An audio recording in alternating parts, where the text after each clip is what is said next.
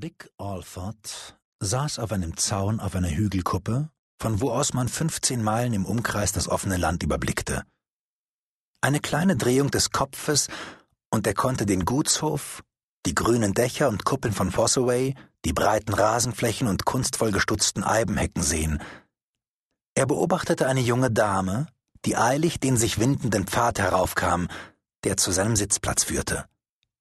Sie sang etwas und ließ dazu wie ein Tambourmajor den Stab ihrer Reitpeitsche im Takt auf und niedertanzen. Bisher war er Leslie Jine nur bei offiziellen Gelegenheiten begegnet, wenn es galt, sich liebenswürdig konventionell zu geben.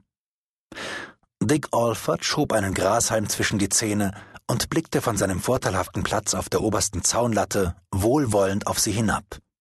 Sind Sie geritten, Leslie? Ein argwöhnischer Blick traf ihn, kein Muskel zuckte in seinem Gesicht. Richard Alford, mir scheint, dass Ihnen die Aussicht, mich als Herrin von Fossaway einziehen zu sehen, nicht gerade angenehm ist. Oh, ich zähle die Tage. Wahrscheinlich denken Sie, dass ich mich überall einmischen werde, in die Leitung des Gutes. Ich weiß, dass Harry nicht einmal mit einem kleinen Bauernhof fertig würde und in alle möglichen Sachen.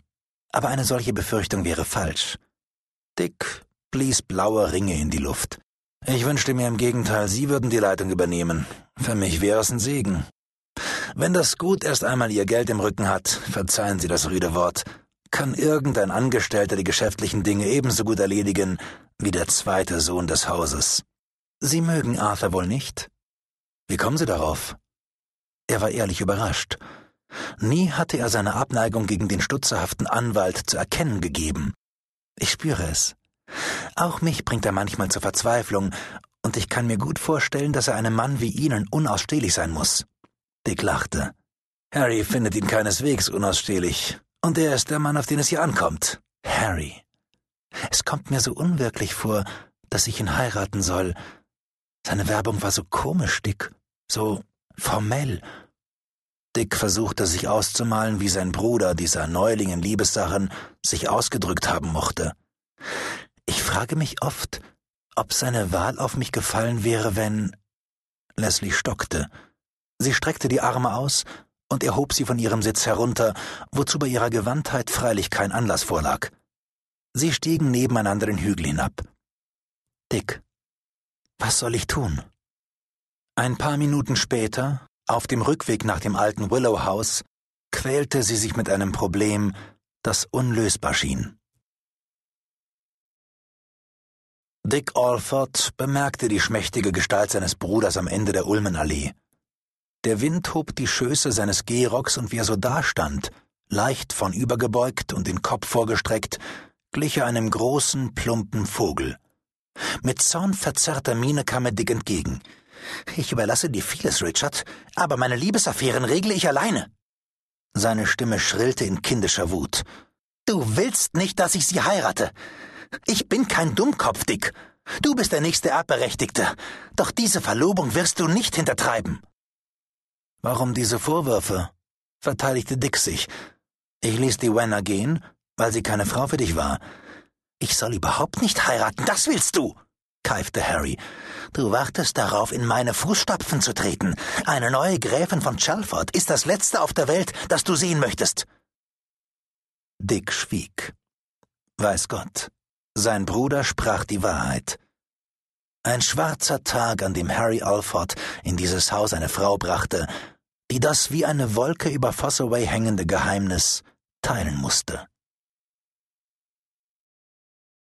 Dick Alford saß in dem kleinen Zimmer, in dem er meistens arbeitete, und das durch die vielen Mappen und Briefordner ein büromäßiges Aussehen bekam. Die auf den Garten hinausgehenden Fenster standen weit offen. Seine blauen Augen musterten mit einem spöttischen Lächeln den Diener, mit dem er sich gerade unterhielt. Er schob die Schreibmaschine beiseite und steckte sich die Pfeife wieder an. Der schwarze Abt? Oh Gott. Haben Sie ihn gesehen, Thomas? Ich, ich, ich nicht, Sir, aber Mr. Cartwright. Das genügt, Thomas. Was Mr. Cartwright betrifft, entweder war er betrunken oder er sah einen Schatten. Er blickte auf den Rasen hinaus, den das bläulich-weiße Licht des Vollmonds übergoss. Bei solchem Mondlicht bildet man sich häufig ein, seltsame Dinge zu sehen. Hat Lord Alford übrigens nicht jede Diskussion über den schwarzen Abt verboten? Jawohl, Sir. Dann halten Sie also den Mund. An seiner Pfeife saugend schlenderte Dick zur Bibliothek. Beim Anblick des Bruders furchte Lord Alford die Stirn. Du hältst mich wohl für einen Narren, weil ich meine Zeit darauf verwende, anstatt mich mit Leslie zu amüsieren. Stimmt. Vom Bräutigam merkt man nicht viel bei dir. Harry lächelte überlegen.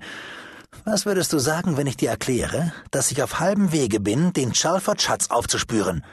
Er zog eine Schublade auf und entnahm ihr ein in Pergament gebundenes vergilbtes Bändchen. Hör zu.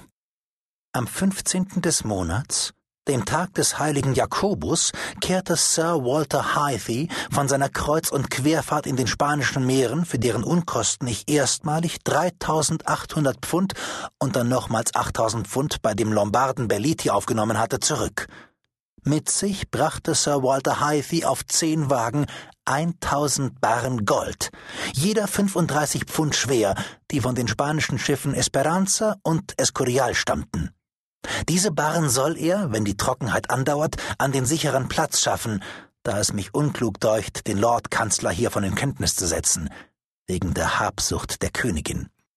Des Weiteren brachte er das Kristallfläschchen voll Lebenswasser mit, das ein Priester des Aztekenvolkes dem Don Fernando Cortés überreichte und von dem ein Tropfen auf die Zunge genügt, um selbst Tote aufzuwecken, wie Pater Pedro von Sevilla geschworen hat.